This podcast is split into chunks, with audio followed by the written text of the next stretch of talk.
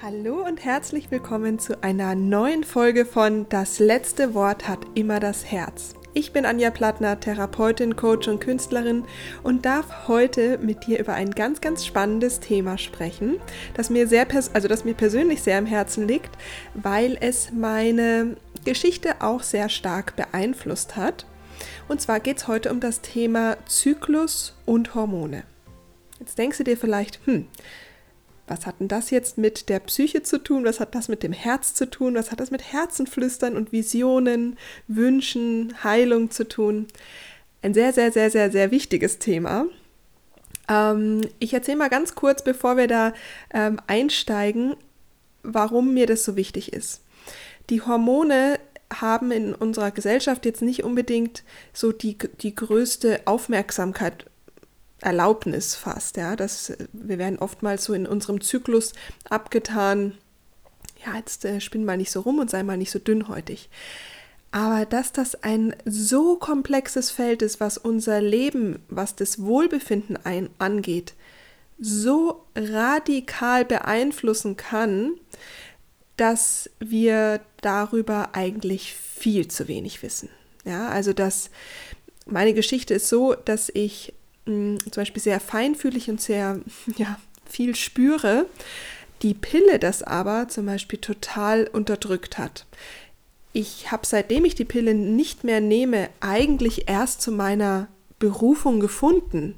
Und dieser Deckel, der immer auf, dem, auf meinem Talent lag, dass das, was mit der Pille zu tun hat, dass meine Sehnsucht diese Sehnsucht meiner Seele nach Selbstausdruck etwas mit der Pille zu tun hat, hätte ich never ever gedacht.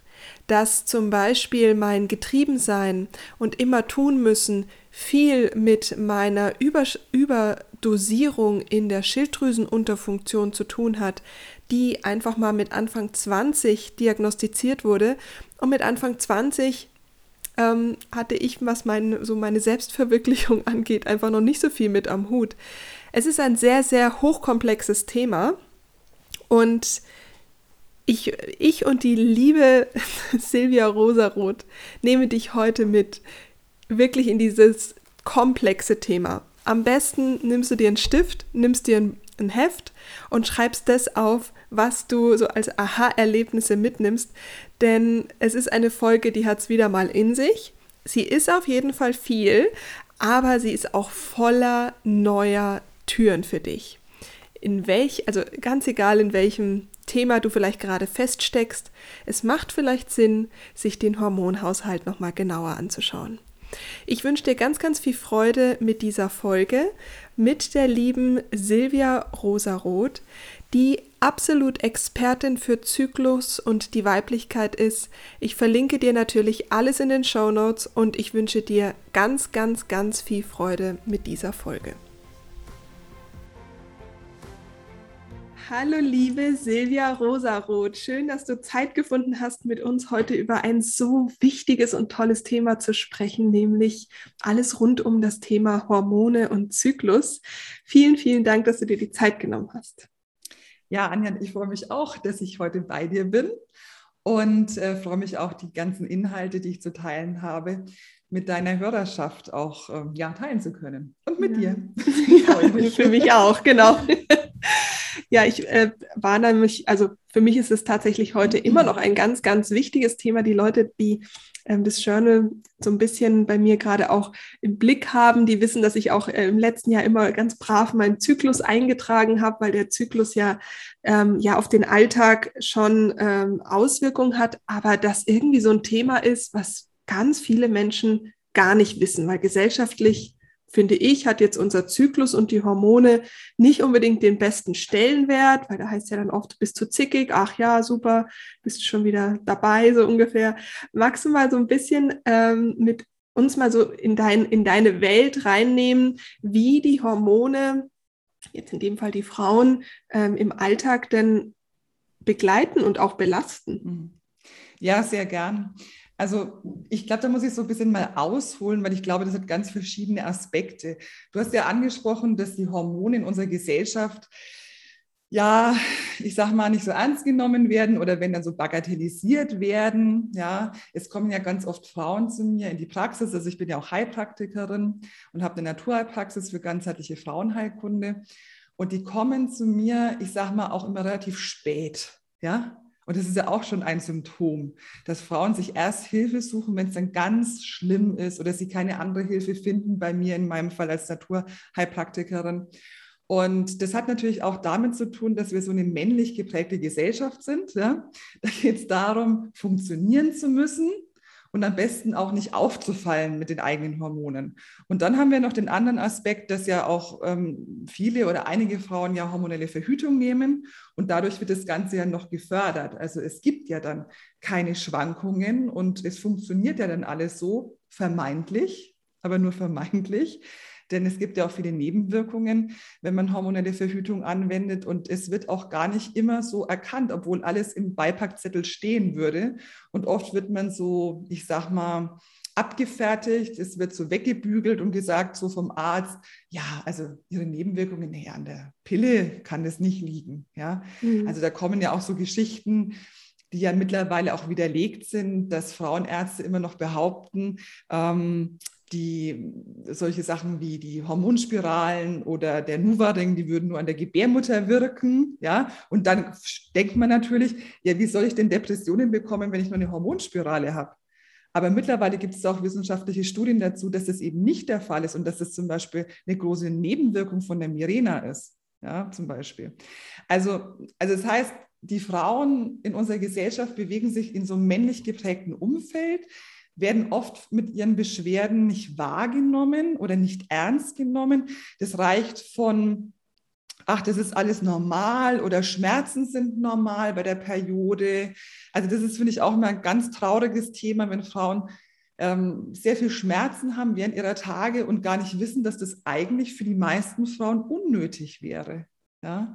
Und ähm, mit, dieser, mit diesem Hintergrund kommen die dann zu mir und sind dann ganz erstaunt, was man da alles machen kann. Ja? Und wenn man dann wieder einen natürlichen Zyklus hat, dann ist es einfach so, dass das ja einen großen Einfluss hat aufs Leben aber nicht negativ, mhm. ja, sondern positiv, sondern du kannst genau, wenn du weißt, in welcher Zyklusphase du bist, wenn du zum Beispiel mithilfe von so einem Journal einfach weißt, ich bin jetzt gerade in der und der Phase, dann kannst du einfach auch Projekte oder Vorhaben so planen, dass du deine Zyklusphase dafür wählst, also die Zyklusphase, die für solche Vorhaben am wichtigsten ist. Zum Beispiel eben vor dem Eisprung oder während des Eisprungs, wo wir einfach die meiste Energie haben.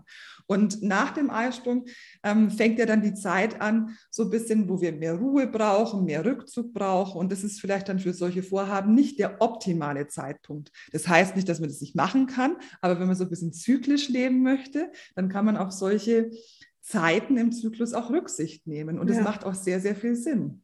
Ja, finde ich auch. Also ich habe es irgendwo im letzten, vorletzten Podcast auch gesagt, dass ich versuche, das Business auch entsprechend ähm, zu, zu führen, also mit dem Zyklus, weil es ist tatsächlich so, dass die, also bei mir zum Beispiel ist halt die kreativ, also ich bin halt kreativer in dieser Rückzugsphase und ähm, zum Beispiel in den, in, vor dem Zyklus bin ich überhaupt nicht kreativ, kann ich damit überhaupt nichts anfangen, weil ich gar nicht ruhig genug bin. Okay. So.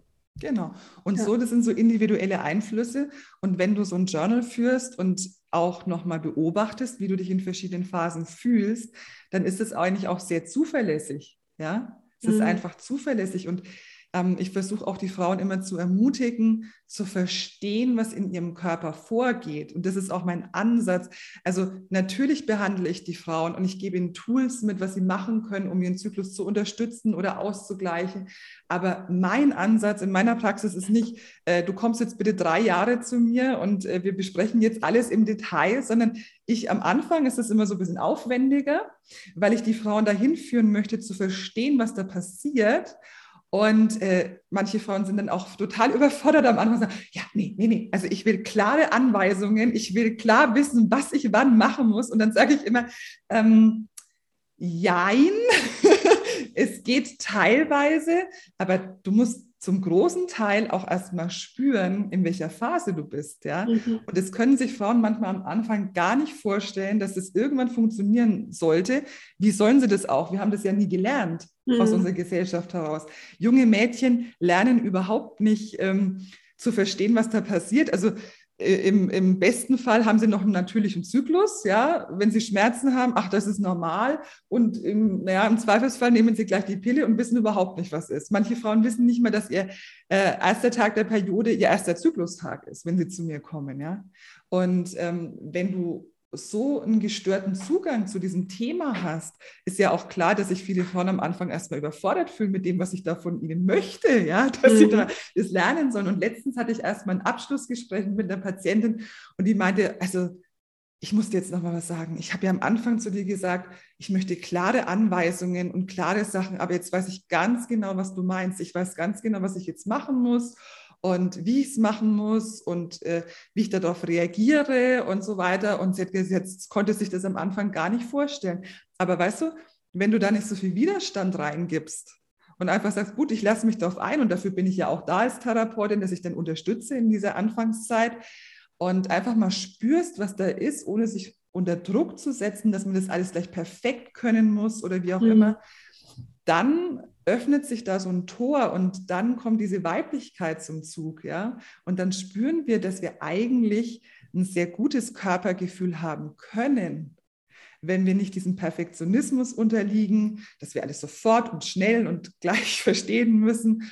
Und wenn wir sagen, wir dürfen da auch mal Fehler machen oder auch mal was falsch anwenden. Und das Wichtige ist, finde ich immer, nicht, dass man was falsch macht, sondern also zum Beispiel gibt es so bestimmte Sachen, ähm, wenn man zum Beispiel zu früh Progesteron anwendet, also vor dem Eisprung, dann kann das den Eisprung auch unterdrücken. Ja? Und dann kann man eine zu, einen zu langen Zyklus bekommen dadurch. Es wirkt so fast so ein bisschen so wie die Pille.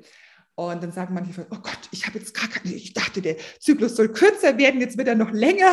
Und sagen, ja, schau mal, du hast es einfach zu früh angewendet und jetzt wart mal ab und im nächsten Zyklus schaust du einfach nochmal, nimmst es ein bisschen später und auf einmal funktioniert wieder alles, ja. Und das ist alles überhaupt nicht schlimm, sondern wir lernen auch durch solche Sachen, ach, so fühlt sich das an, wenn mein Eisprung ist.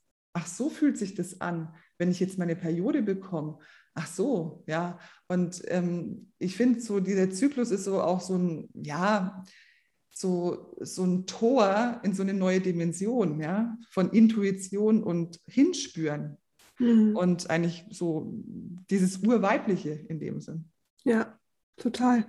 Das heißt, wenn man jetzt, wenn jetzt jemand da sitzt und sagt, ja, ich habe meinen Zyklus noch nie beobachtet, mir ist gar nicht klar, dass der noch aus mehr besteht als nur den, der Zeit, in dem ich tatsächlich blute, sondern es gibt halt 28 Zyklustage, meistens 25, 32, was auch immer. Ja. Und da passieren ganz, ganz viele Sachen. Äh, magst du uns mal einmal in so einen ganz klassischen äh, Zyklus mit reinnehmen, was hormonell nicht, also was halt in der Stimmung im Alltag, wie sich das so äußert? Mhm. Also wie gesagt, ähm, das ist immer sehr individuell, aber jetzt so ganz klassisch es ist einfach so und es wäre auch gar nicht schlimm, wenn es anders wäre. Ähm, also der erste Tag der Blutung ist ja der erste Zyklustag. Und ähm, da ist es so, dass die Hormone abfallen. Ja? Und durch diesen Hormonabfall von Progesteron, also das ist Gelbkörperhormon, und von Östrogen, das weiblich prägende Hormon, ist es so, dass es zu einer Blutung kommt. Und in der Zeit ist es so, dass man sich in der Regel mh, hm, eher Rückzug wünscht, ja, und ähm, dass man weniger leistungsfähig ist. Also es muss nicht sein, aber es ist ganz oft so. Ja. Äh, in Naturvölkern haben sich ja Frauen oft in dieser Zeit zusammengefunden in so einer Mondhütte, ja, und haben die Zeit zusammen äh, verbracht. Was so eine sehr wertvolle Gabe ist, ist in dieser Zeit, dass wir spüriger sind, intuitiver und wenn wir uns wirklich die Zeit nehmen, da auch ähm, einen guten Zugang zu uns finden.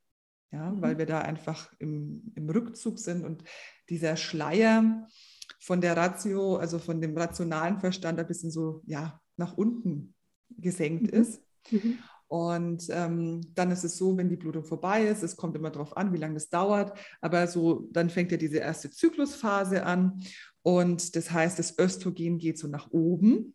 Mhm. Ja, es steigert sich und Östrogen gibt einfach Power und es gibt Energie. Das ist das, wo du vielleicht jetzt gesagt hast, fühlst dich dann so ein bisschen hibbelig ja, und mhm. unruhig.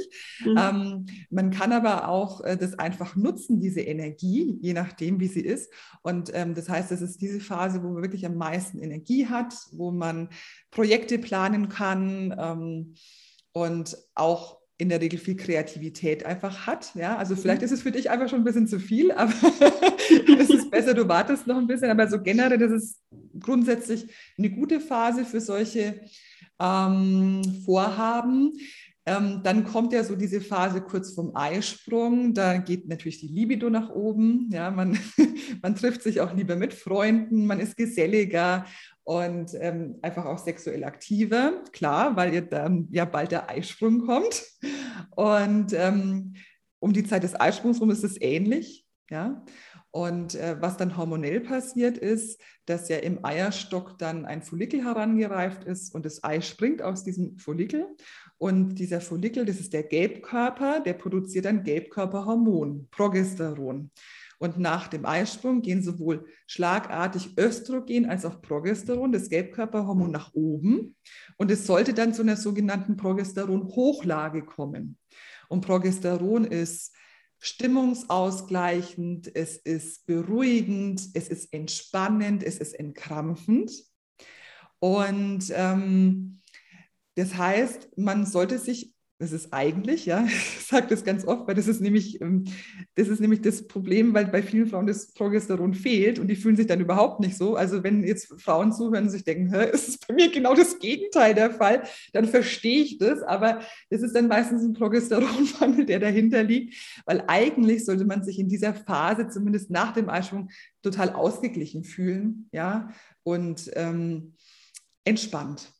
Und ähm, wenn man eben diesen Mangel hat, dann könnte man schon in dieses PMS, also in das prämenstruelle Syndrom gehen. Das heißt, da kommt es dann zu Stimmungsschwankungen, eher depressiven Verstimmungen und auch äh, Schwäche und Müdigkeit. Ja, das kann nämlich unter PMS genauso sein oder Brustspannen. Aber eigentlich wäre das diese Hochphase, wo man sich sehr gut fühlt eine Woche und dann fällt schon langsam das Progesteron ab, wenn man keine Schwangerschaft äh, hat, also wenn man nicht schwanger geworden ist, dann fällt das Progesteron ab und es fängt schon langsam diese Phase des Rückzugs an. Ja, man merkt dann, aha, man will mehr Ruhe haben und sich ein bisschen mehr zurückziehen. Das ist ganz physiologisch so.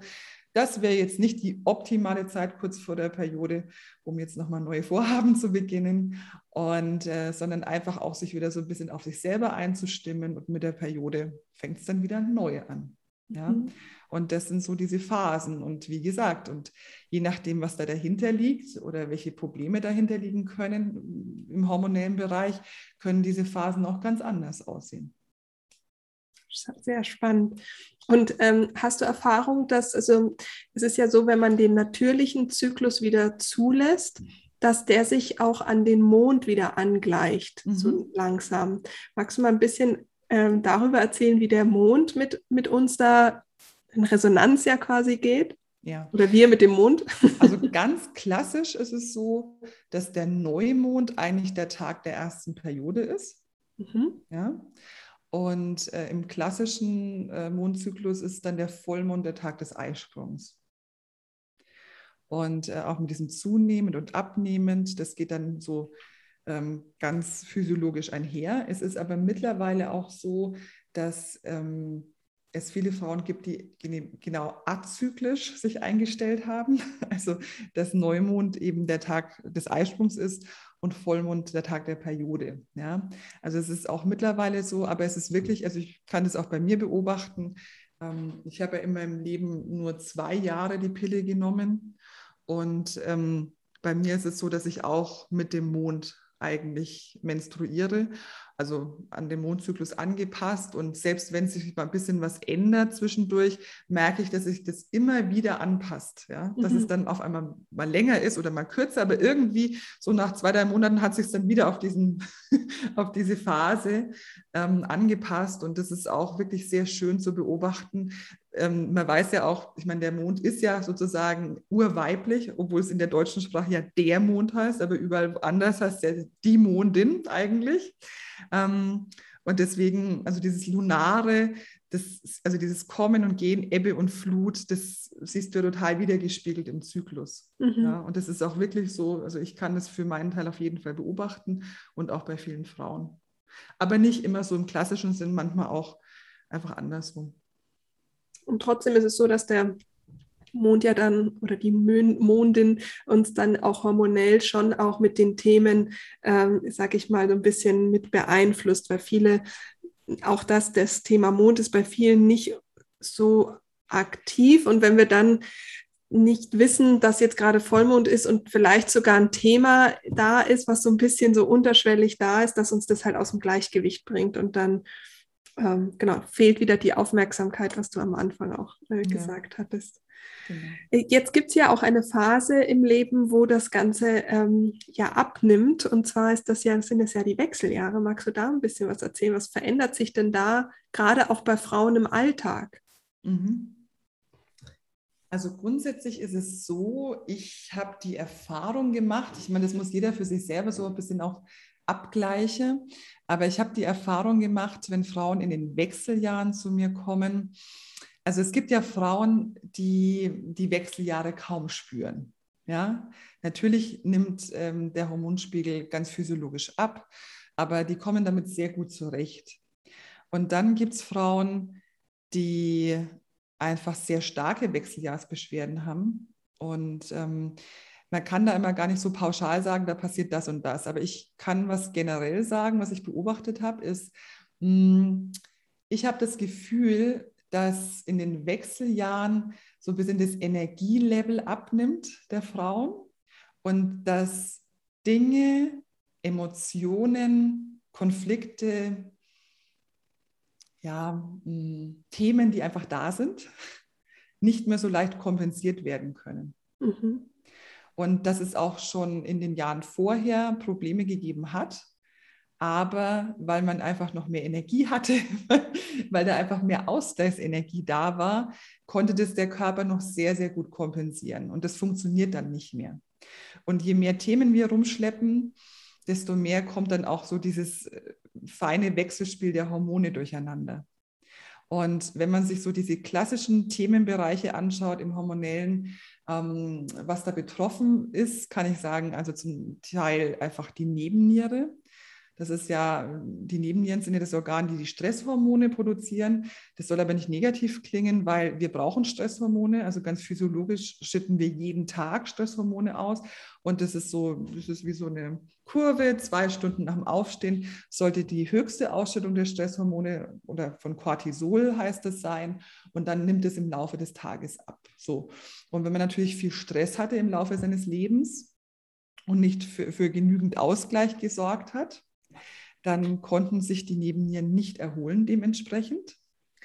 Am Anfang ist es so, dass du, wenn du solche Probleme hast, oft zu hohen Cortisolspiegel hast, ja, zu hoch. Aber du kannst dir vorstellen, das würde deine ähm, Nebennieren auf die Jahre hinweg ausbrennen. Also es ist wie so Burnout in dem Sinn. Und ähm, irgendwann kommt der Punkt, da können diese Drüsen nicht mehr so viel Cortisol produzieren, wie sie eigentlich produzieren sollten. Und dann ist man weit unter dem Normbereich. So, das heißt, ähm, was passiert dann? Du hast weniger Kraft, du hast weniger Energie mhm. und dann fehlt der ganze Energiebooster für deine Hormone. Ja, und deswegen, ich finde es immer so ganz wichtig und es wird eigentlich so in dieser klassischen Schulmedizin überhaupt nicht berücksichtigt. Und das ist für mich aber auch der Game Changer in den Wechseljahren, wenn ich mir die Nebenniere anschaue. Weil mhm. du kannst dir vorstellen, wenn dieser Antreiber der normalen Hormone fehlt und ich beachte den überhaupt nicht, da kann ich Hormone ausgleichen, wie ich will. Wenn ich in dem Moment äh, wieder die Sachen weglasse, dann ist es wieder wie vorher, weil die, diese, dieser Energiegeber fehlt. Und deswegen mhm. sind für mich Wechseljahre und Nebennieren ein ganz wichtiges Thema. Mhm. Und ähm, das zweite Thema ist natürlich die Schilddrüse. ähm, Nebenniere und Schilddrüse hängen auch sehr stark äh, zusammen und ähm, es kommt dann oft zu so wechselartigen, schwankenden Beschwerden, wenn man Schilddrüsenprobleme hat. Und da muss ich auch noch mal einen Hinweis geben. Also viele Frauen dachten ja schon, sie haben Schilddrüsenprobleme, waren schon beim Arzt, ja, und der sagte immer, es ist alles okay. Also es ist noch lange nicht alles okay, nur weil der eine Blutwert, der dafür gesetzlich Versicherte genommen wird, nämlich der TSH, wenn der okay ist, da muss ich echt eine große Warnung aussprechen, weil also eine richtige Schilddrüsendiagnostik beim Arzt sollte TSH, FT3, FT4 und am besten noch die Antikörperwerte umfassen, um erstmal überhaupt einen Überblick zu haben, ob wirklich alles stimmt. Dann ist es so, dass man bei FT3 und FT4 gucken sollte, im mittleren Drittel des Normbereichs zu sein, weil wenn man im unteren oder oberen Drittel ist, dann heißt, heißt es schon, man hat eine Tendenz zur Unter- oder eine Tendenz zur Überfunktion. Und dann gibt es noch einen Aspekt, ist auch wichtig. Ähm, es gibt wirklich so Mikroentzündungen in der Schilddrüse. Die müssen nicht mal diagnostiziert sein als Hashimoto oder Morbus Basedorf. Und ähm, diese Mini-Entzündungen, die viele Ärzte gar nicht feststellen, weil sie nicht so eine Feindiagnostik machen, können auch dazu führen, dass ähm, Hormone in Schwanken geraten. Weil durch dieses Wechselspiel der Hormone im Zyklus und dann in den Wechseljahren noch wechselhafter gerät oft die Schilddrüse ins Schwanken. Ja, und dann wissen manchmal Frauen, die kriegen dann Herzklopf und Herzrasen und denken, sie haben irgendwie was am Herzen und lassen es untersuchen und äh, haben dann Bluthochdruck und so weiter. Aber niemand denkt an die Schilddrüse. Und äh, das ist auch nochmal ein ganz wichtiger Hinweis für Frauen, dass man da wirklich bei der Schilddrüsendiagnostik äh, wirklich sich jemanden sucht, der sich auch mit so ja, ich sag mal, schwankenden Schilddrüsen auskennt und auch diesen Begriff kennt und äh, Mikroentzündungen und das findet man leider nicht so oft. Aber es ist ein ganz wichtiger Aspekt bei dem Thema Wechseljahre. Und dann kommen natürlich diese klassischen Hormone noch wie Östrogen und äh, Progesteron. Ähm, da ist es dann ganz unterschiedlich. Also Frauen, die Myome haben, das ist ja auch oft so ein Wechseljahrsthema, die haben tendenziell in der Regel oft eine Östrogendominanz. Das heißt, meistens ist das Östrogen noch ganz gut, aber das Progesteron ist sehr schlecht. Ja? Und ähm, Progesteronmangel ist in, in, den Wechseljahren sowieso ganz verbreitet, hat auch wieder den Hintergrund mit der ähm, Nebenniere, weil es gibt da so einen Zusammenhang. Je mehr Stress ich im Leben habe, desto mehr ähm, Cortisol muss ich produzieren der, die Nebenniere, wenn die schwach wird, dann kann sie Energie aus Progesteron umwandeln. Also Progesteron kann in Cortisol umgewandelt werden. Mhm. Und du kannst dir vorstellen, für den Körper ist es so, der kann nicht unterscheiden, ob du vor einem Säbelzahntiger wegläufst oder vor deinem Chef, der so schrecklich ist, oder vor deinem Mann oder was auch immer. ja? Mhm. Und ähm, für den Körper ist es immer wichtiger zu überleben in Stresszeiten, als sich fortzupflanzen. Und deswegen nimmt er die Energie aus dem Progesteron und wandelt sie in Stresshormone um. Und äh, wenn du nicht für Ausgleich sorgst, dann bedeutet es langfristig eben Nebennierenschwäche und auch Progesteronschwäche. Und äh, deswegen ist Progesteron eines der Haupt, ja, sag mal, Hormone, die man in den Wechseljahren einfach beachten muss. Mhm. Und da kann man auch sehr unterschiedlich damit arbeiten. Man kann sie leicht unterstützen. Es gibt auch Ansätze, die massiv mit hohen Hormondosen zu unterstützen. Da bin ich natürlich nicht dafür. Ähm, aber eigentlich sollte man immer im physiologischen Bereich arbeiten. Also so arbeiten, dass man einen Hormonspiegel hätte, der dem Alter entspricht. Und da muss man sich auch dementsprechend Therapeuten suchen, die genauso arbeiten. Weil es bringt auch nichts, wenn ich jemanden habe, der mir dann hohe Hormondosen verschreibt, weil da gibt es nämlich einen Effekt, den habe ich leider bei vielen Frauen in den Wechseljahren beacht, also beobachtet, die zu mir kommen. Die waren auch schon in Therapie, ja, also oft beim Arzt, der mit bestimmten bioidentischen Hormonen im Hoch, ähm, ja, Hochbereich arbeitet. Und natürlich geht es den Frauen im ersten Jahr viel besser. Also es geht ihnen viel besser, weil sie haben ja einen Mangel und mhm. sie nehmen die Hormone und es geht ihnen gut und sie denken sich, wow, endlich habe ich was gefunden, das mir hilft, ja. Aber wenn du dann mal die Hormone anschaust und nicht im Blut, sondern im Hormonspeicheltest, also die freien Hormone, die sind dann total überdosiert oft. Mhm. Und da passiert das Gleiche wie bei einer Insulinresistenz. Also im Endeffekt ist es so, du bist eigentlich eine Hormonbombe, ja, am Anfang ist es auch gut so, weil deine Zellen haben Mangel, die lassen das rein, freuen sich, äh, dir es gut, psychisch bist du ausgeglichen, hast mehr Energie, mehr Lebensfreude und so weiter. Und dann ist es sehr individuell. nach ein paar Monaten, manchmal auch erst nach einem Jahr, ist es dann so, dass dein Körper sagt, boah, also das ist mir jetzt zu viel. Also das ist ja, ist ja ein Überangebot, ja, das kann ich nicht mehr. Und dann machen die Zellen zu, also die Rezeptoren, mhm. und lassen das nicht mehr rein. Und dann kommst du in die sogenannte Resistenz. Und dann ist es so, als hättest du nie Hormone genommen. Du fühlst dich genauso wie am Anfang. Und manchmal kommt es dann vor, die Frauen gehen dann zu ihrem Arzt, diesen Therapeuten, der diese hochdosierten Hormone verschreibt, sagen, Mensch, äh, Herr Doktor, mir ging es jetzt so gut mit den Sachen einige Monate, und jetzt geht es mir wieder schlechter. Und was ist die logische Konsequenz? Normalerweise wird noch mehr verschrieben. Das funktioniert dann wieder ein paar Monate und dann ist aber auch so, dass man dann oft sagt, na, jetzt kann ich Ihnen aber nicht mehr verschreiben, das ist jetzt mhm. zu viel. Und dann mhm. stehen die Frauen da, sind Hormonbomben, fühlen sich aber wie vorher. Ja. Also ich sehe schon, es ist ein sehr, äh, klar, ein sehr, sehr großes Feld, wo man sehr tief einsteigen kann. Und ich glaube, ja. viele, die jetzt da sich erkennen, sagen dann so, äh, Freeze, völlige Überforderung, was mache ich denn jetzt? Ähm, also ich habe jetzt soweit mal rausgehört, dass... Ähm, dass es wichtig ist, die Nebenniere schon mal zu stärken, egal in welchem Alter man ist, ja. weil wenn ich zu viel ähm, Stress habe und ich glaube, dass äh, gerade hm, wahrscheinlich ein Prozent der Gesellschaft sagt, nö, ich habe keinen Stress.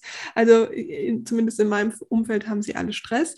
Was können denn jetzt ähm, Menschen tun, um die Nebenniere erstmal zu stärken? Also völlig egal in welchem Alter, weil die da, wenn ich das richtig verstehe, darf die immer gestärkt werden, damit sie eben nicht ja. äh, konditioniert wird auf das Cortisol nicht produzieren. Ja, also es gibt verschiedene Möglichkeiten es gibt Nahrungsergänzungsmittel, die das einfach stärken, also Magnesium, OPC, Traubenkernextrakt. Ernährungstechnisch kannst du auch viel mit Sprossen arbeiten, zum Beispiel. Das ist ja so diese, dieses, dieses, diese Urkraft aus der Pflanze, die einfach mhm. viel gibt.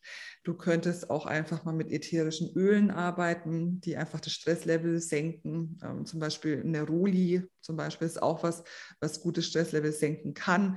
Ausgleichende Düfte, Lavendel und so weiter. Mhm. Es ist nämlich wichtig, in dem Moment schon dran zu arbeiten, wenn man eigentlich schon noch über dem Normbereich ist, also wenn man mhm. zu viel Cortisol äh, mhm. produziert, mhm. weil in dem Moment, wo du zu wenig produzierst, da ist es dann äh, schon fast ein bisschen zu wenig, was ich gerade nee, nee, gesagt habe. Ja? ja. Und ähm, es gibt auch sehr gute Pflanzen, die so eine ausgleichende Wirkung auf die ähm, Nebennieren haben, bei sowohl zu viel als auch zu wenig Cortisol. Das ist zum Beispiel Ashwagandha oder Rhodiola Rosenwurz. Ja? Das sind solche Sachen, da gibt es einfach verschiedene Präparate von verschiedenen Herstellern. Ähm, klar muss man dann immer beachten, ob man das auch verträgt und so weiter und sollte sich auch mit dem Therapeuten abstimmen. Aber grundsätzlich sind es Sachen, die einfach sehr ausgleichend auf die mhm. Nebenniere mhm. wirken. Also alles auch äh, neben dem, was man nehmen kann, auch natürlich im Verhalten zu ändern und erstmal ja, rauszufinden, was sind meine Stressoren ähm, und, äh, und mal nochmal zu gucken, was, was tut mir eigentlich gut. Also da kommen wir ja dann nochmal zu dem, zu, der, zu dem ganzen großen Thema Selbstfürsorge. Aber es das macht natürlich. Richtig. Also rein, rein naturherkundig ist es das, was ich gesagt habe, aber ähm, damit ist ja nicht die Ursache behandelt. Und nee, das ist, was, nicht, du ja. an, was du ansprichst, ist natürlich die Ursache, ja. ja. Und da ist das ist eigentlich das Wichtigste und das ist aber auch zugleich das Einfachste und das Schwerste, ja. Ja, aber ich finde, es kriegt gerade noch mal eine ganz andere Bedeutung. Also es ist ja nicht nur so aus, ich, ja, ich, ich meine, wir wissen alle, wir dürfen uns um Dinge kümmern, die uns gut tun. Ja, natürlich ist, weiß ich, dass ich nicht viel Stress haben darf, bla. Aber dass das halt jetzt auch noch mal wirklich mit meinem Hormonhaushalt auch später zu tun hat, dass das dann nicht mehr ganz so einfach ist, wenn die, wenn die Nebenniere einfach geschwächt ist. Okay, sehr gut. Das heißt, Cortisol auch ähm, kann man ja dann auch immer noch mal googeln, was kann ich tun, um Cortisol in meinem Körper zu reduzieren, wenn ich merke, ich habe zu viel Stress. Das sind ja dann auch noch mal Dinge. Und dann hast du ähm, gesagt, dass man Wobei da hast du mich, glaube ich, dann verloren, weil was kann ich denn dann jetzt aktiv tun, wenn ich mich darin wiedererkannt habe? Heißt das, ich kann dann einfach mal schauen, welcher Natur Heil, also welcher, welcher Heilpraktiker sich eben auf Hormone spezialisiert hat? Oder wie kann ich denn jetzt testen mit, oder wo gehe ich denn jetzt hin, um meine Hormone mal so testen zu lassen? Also gut, es gibt ja zwei verschiedene Möglichkeiten. Zum einen könntest du einfach zum Arzt gehen, der einen Hormontest macht. Ähm, das ist aber nur so aus meiner Erfahrung. Zu mir kommen ja oft Frauen in die Praxis mit hormonellen Beschwerden die haben oft schon einen Hormontest machen lassen beim Arzt und der war immer in Ordnung.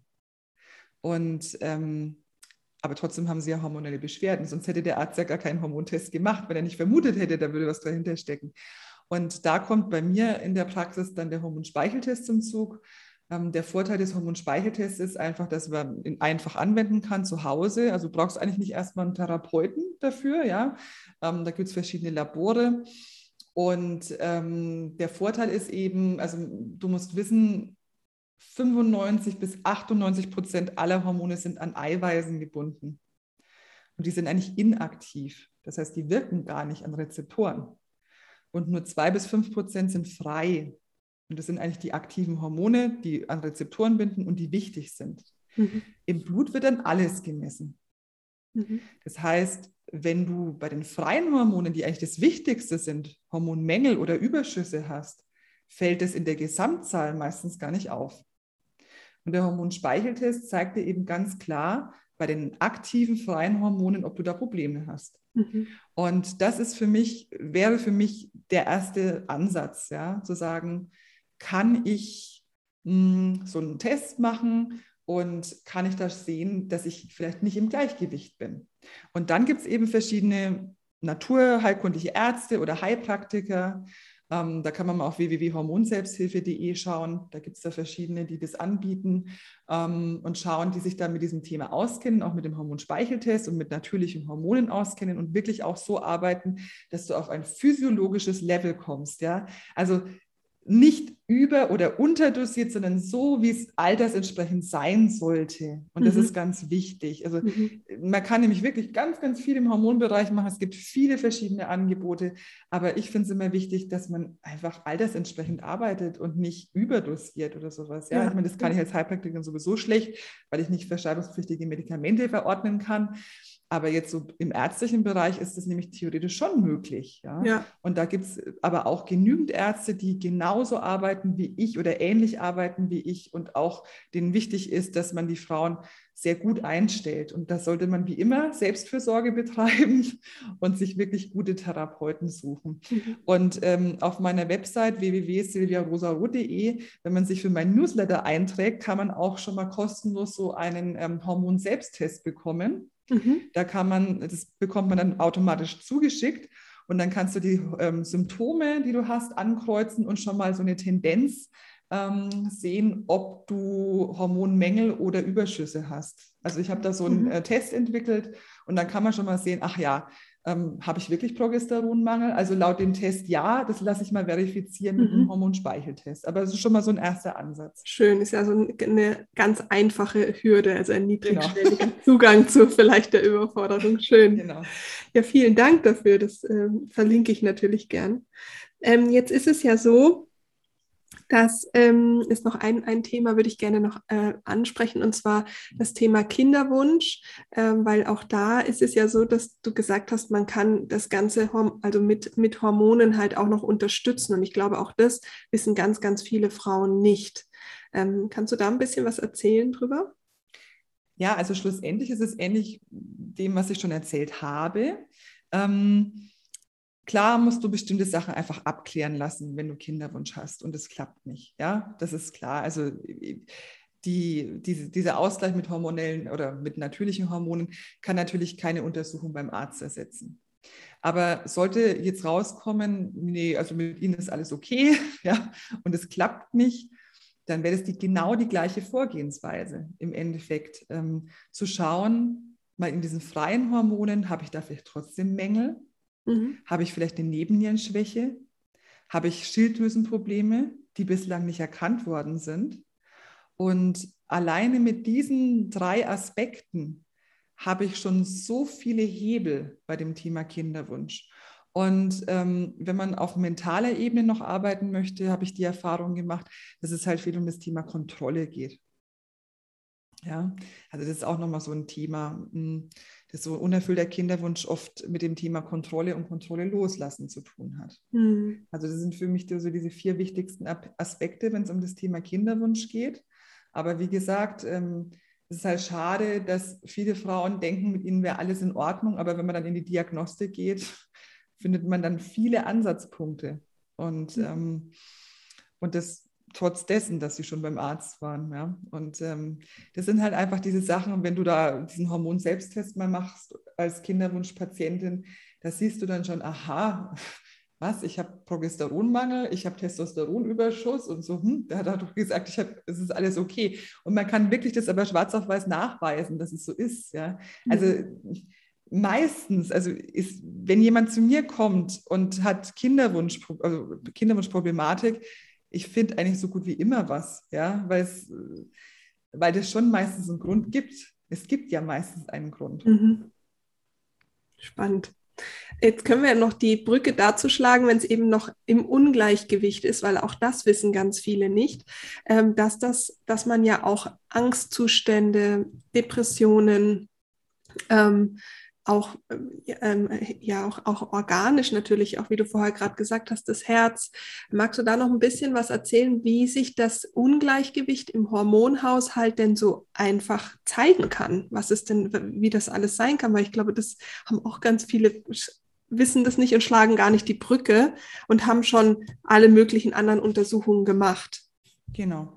Also wenn du diese Untersuchungen, die ich jetzt da gerade empfohlen habe, durchführst und du merkst, dass du da bestimmte Problematiken hast, dann kann das auch sich auf die Psyche auswirken.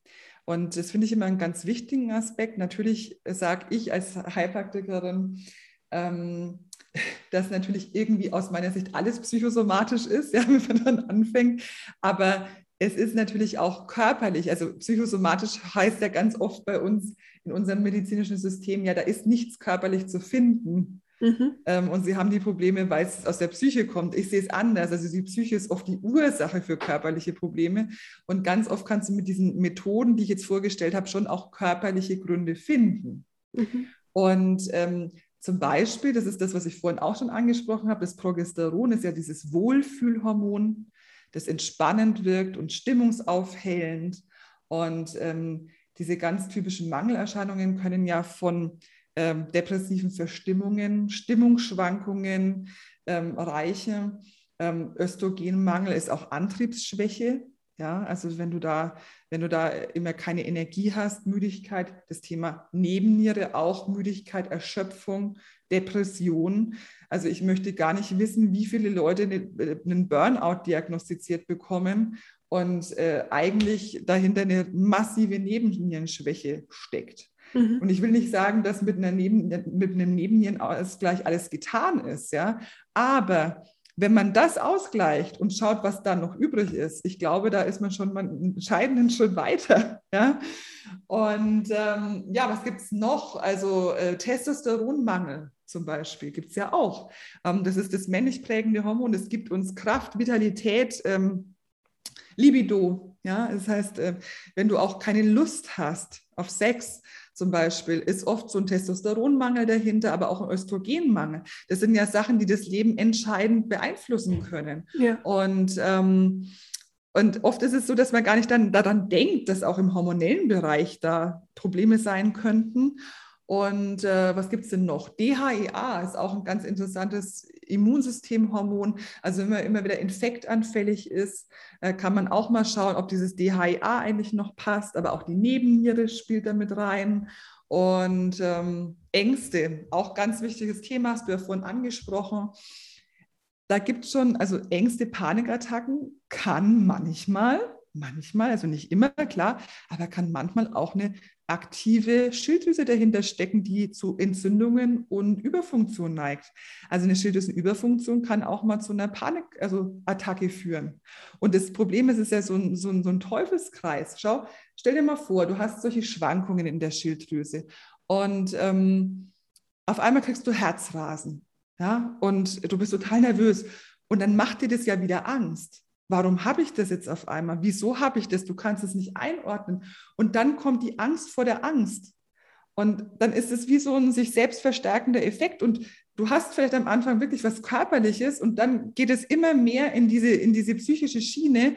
Und äh, am Anfang stand aber was Körperliches. Und das sind so Sachen, äh, wo man einfach mal schauen muss, ob man auch mit solchen Aspekten einfach einen positiven Einfluss bekommt. Ja. Und das wissen viele gar nicht, dass man ja. das auch oft mit Schilddrüsenschwankungen assoziieren kann. Ja, das, das, stimmt. Und was ich auch ganz spannend finde, als du jetzt gerade gesagt hast, die, äh, die Nebenniere dann so vielleicht auch stark geschwächt ist, das, die Niere ist ja auch das Organ der Angst. Das heißt, wenn man sich auch einfach mal transgeneratorisch anschaut, wie viel Angst einfach auch natürlich in unserer ganzen Geschichte ist, also von dem, nur dem Einzelnen, noch nicht mal kollektiv, dann ist es ja auch so, dass die schon von Haus aus vielleicht einfach ein bisschen viel zu tun hat, weil einfach so viel Ängste, die noch nicht mal deine eigenen sind. Und genau. wenn dann natürlich ähm, ja dann noch das ein oder andere dazukommt, der Stress und so weiter, dann ist, ja, finde ich, passt das ja alles schon sehr zusammen und arbeitet auch zusammen wie ein Zahnrad. Ja, das ist, ähm, also das ist sowieso das Faszinierende am Hormonbereich. Also es ist immer gar nicht, es ist, was du vorhin schon festgestellt hast, es ist wirklich sehr komplex. Ja? Es arbeitet alles zusammen, es ist, bedingt sich alles gegenseitig. Wenn das eine schwach ist, wird das andere auch schwächer. Wenn das eine zu stark ist, dann ähm, wird das andere auch wieder stärker und vielleicht zu stark. Ja, also es ist wirklich, es greift alles ineinander und du musst genau wissen, welche Hebel du aktivieren musst, welche du bremsen musst, wenn du Beschwerden hast. Und ähm, das ist wirklich faszinierend, wie unser Körper da ähm, alles trotzdem irgendwie koordinieren kann, abstimmen kann. Und das ist mir auch ganz wichtig, dass man halt immer wieder lernt, ähm, in dieses Vertrauen zu gehen. Ja? ja? Weil es ist ja nicht nur Mittelchen nehmen oder irgendwas, sondern dass es darum geht, halt auch diesen, diesen psychologischen, diesen psychischen Aspekt da zu sehen. Da ist was aus dem Gleichgewicht geraten, aber ich habe es auch wieder in, die, in der Hand, das wieder auszugleichen. Ja. ja. Und mein Körper, der kann das, wenn ich ihm die richtigen Tools an die Hand gebe. Ja. Und, und solche, solche naturheilkundlichen Sachen können einfach diesen Prozess auch manchmal verkürzen. Ja, so ja. sehe ich das einfach. Ja, ja, total. Und es ist auch so, ich, ich kenne, also wahrscheinlich hören ein paar zu und sagen, boah, ich weiß gar nicht, wie ich jetzt anfangen soll und dass das einfach Schritt für Schritt ist. Also, ja. dass man auch nicht sagt, ich, das muss jetzt morgen alles schon erledigt sein. Mhm. Und manchmal dauert es ein paar Jahre und es ist auch okay. Aber das, also mir ist ganz wichtig, der Preis, den du bezahlst, nicht hinzuschauen, ist so hoch, als wenn du sagst, okay, ich zahle halt regelmäßig ein bisschen Zeit und Aufmerksamkeit und natürlich auch Geld in diese Suche oder in die, ähm, in das wieder, ich sage jetzt mal, in Balance bringen, weil das Leben, was du dann in Balance führst, einfach so wunderschön und gigantisch ist, als wenn du sagst, ich stehe an dem Punkt und, und alles ist so ein bisschen aus dem Gleichgewicht. Ich meine, ich hatte, ich hatte Unverträglichkeiten bis zum Umfallen aufgrund der Hormon oder der Schilddrüse. Ich hatte dann äh, ganz starke Tabletten genommen. Mein ganzer Rücken ist vernarbt von der Pille. Ähm, all, all das einfach Schritt für Schritt zu reduzieren und immer stärker zu seinem eigentlichen Selbst in Balance zu kommen, ist das größte Geschenk. Und da sind auch, also da sind wir es uns selbst auch schuldig, ähm, einfach ein, immer Schritt für Schritt auch ähm, dran zu bleiben, finde ich. Also das ist so, weißt du, ich war, hm, ich habe ja auch eine, ja, eine starke Geschichte dahinter. Also ich war als Kind immer krank Mhm. Ich habe auch ähm, eine Nierenerkrankung als Kind gehabt, die nie erkannt worden ist. Ja. Ich hatte immer viele starke Schmerzen, aber die Ursache wurde nie gefunden. Und irgendwann mit 19 bin ich dann operiert worden und danach war es noch schlimmer. Ja, also ähm, bei mir in der Kindheit, da geht viel, es viel um Ohnmacht und Ertragen und Aushalten und auch ausgeliefert sein. Und ähm, ich weiß noch, als ich das erste Mal bei meiner Heilpraktikerin damals so mit 23 oder so war, die erste Frage, die ich gestellt habe, ja, wann ist es dann besser? Wann ist es weg und wann ist es besser? Ja. Und sie hat gesagt, das kann sie mir jetzt so nicht sagen. Aber ich, das war so, ja, ich will das jetzt weg haben. Also so dieses schulmedizinische, eine Tablette oder meinetwegen auch 20 Tabletten, egal. Aber am besten wäre es, sie würde mir jetzt genau sagen, wann das weg ist und wann es besser ist und überhaupt. Und ich kann das total gut nachvollziehen, wirklich. Also ich kann diesen Wunsch nach dieser Kontrolle und diesen, äh, so diese Versicherung, so und so muss es laufen, ich kann das total gut nachvollziehen. Aber weißt du, was mir da wichtig war damals, ich habe halt gemerkt, auch wenn es am Anfang teilweise schlimmer geworden ist, ich habe gemerkt, da ist so eine Verbesserung da. Ja, ich fühle mich einfach besser und nicht, weil alles dann schon weg war oder sowas, sondern ich merke einfach, wie ich mehr Körpergefühl bekomme, wie manche Sachen. Ich konnte mich ja damals nicht mehr, mehr irgendwie auf eine Bank setzen im Schatten, da habe ich gleich eine Blasenentzündung bekommen. Also habe gemerkt, Mensch, das funktioniert jetzt wieder und klar habe ich noch mal eine Nierenbeckenentzündung und klar kommt es auch wieder, aber es war irgendwie, ich habe trotzdem gemerkt, ich habe auch dieses Vertrauen bekommen langsam, ähm, das wird, ja. Und darum geht es eigentlich. Es geht darum, dass man dran bleibt. Und es ist auch nicht jeder Therapeut für jeden gut. Ja? Auch bei mir gibt es Leute, denen kann ich auch nicht helfen. Ja? Das ist auch okay. Darum geht es nicht, sondern es geht darum, dass du dir jemanden suchst, wo du das Gefühl hast, ja, mit der Person möchte ich gehen, mit der ja. möchte ich diesen Weg anfangen. Und es kann sich auch nochmal ändern. Und zu sagen, ich gebe meinem Körper die Zeit, ja, das ähm, zu verbessern. Es kann auch mal einen Rückschritt geben, aber ich gehe immer weiter. Ja, ich gehe immer weiter und ich gehe ins Vertrauen und ich merke einfach, wie ich immer einen besseren Zugang bekomme. Ja. Und ähm, das ist mir ganz wichtig. Also das ist, äh, das ist ein Prozess. Vielen lieben Dank für deine Zeit, für all den wertvollen Input. Ähm, ja, großartig, ganz, ganz spannendes Thema und ähm, ich freue mich, dass es, äh, dass es auch einen Platz im Journal bekommen hat und dass der Sinn, jetzt den Zyklus etwas näher zu betrachten, auch nochmal deutlich wurde durch deine Worte. Vielen Dank. Ich bedanke mich auch. Es hat viel Spaß gemacht. Danke. Ja, ich hoffe, du konntest aus dieser Folge etwas für dich mitnehmen, hast ein paar Erkenntnisse oder so ein paar Dinge, wo du sagst, oh, da möchte ich jetzt aber mal genauer recherchieren. Und ich wünsche dir damit ganz, ganz viel Freude, denn es ist ein sehr wichtiges und ja, sehr komplexes Thema. Ich habe dir in den Show Notes alles verlinkt. Und ein erster Schritt, den du tun kannst, ist jetzt erstmal den Zyklus kennenzulernen, um zu schauen, wie geht es mir in meinem Zyklus eigentlich? Denn wie ich schon ganz, ganz oft gesagt habe, Tag 2021 ist bei mir eher immer so ein bisschen ruhiger, depressiver Rückzug. Und das habe ich erst verstanden, als ich den Zyklus einfach mal angeschaut habe. Und wie du das machen kannst, das ähm, bekommst du oder erfährst du in meinem neuen Journal. Da gibt es eine Tabelle sowohl für den Mond als auch für deinen eigenen Zyklus und du kannst dich einfach mal beobachten. Mit Hilfe der Farben gibt es da ähm, ja, das Jahresjournal. Das läuft auch erst ab Februar, das heißt, du hast noch überhaupt nichts ver verpasst. Du kannst es dir ab jetzt bestellen.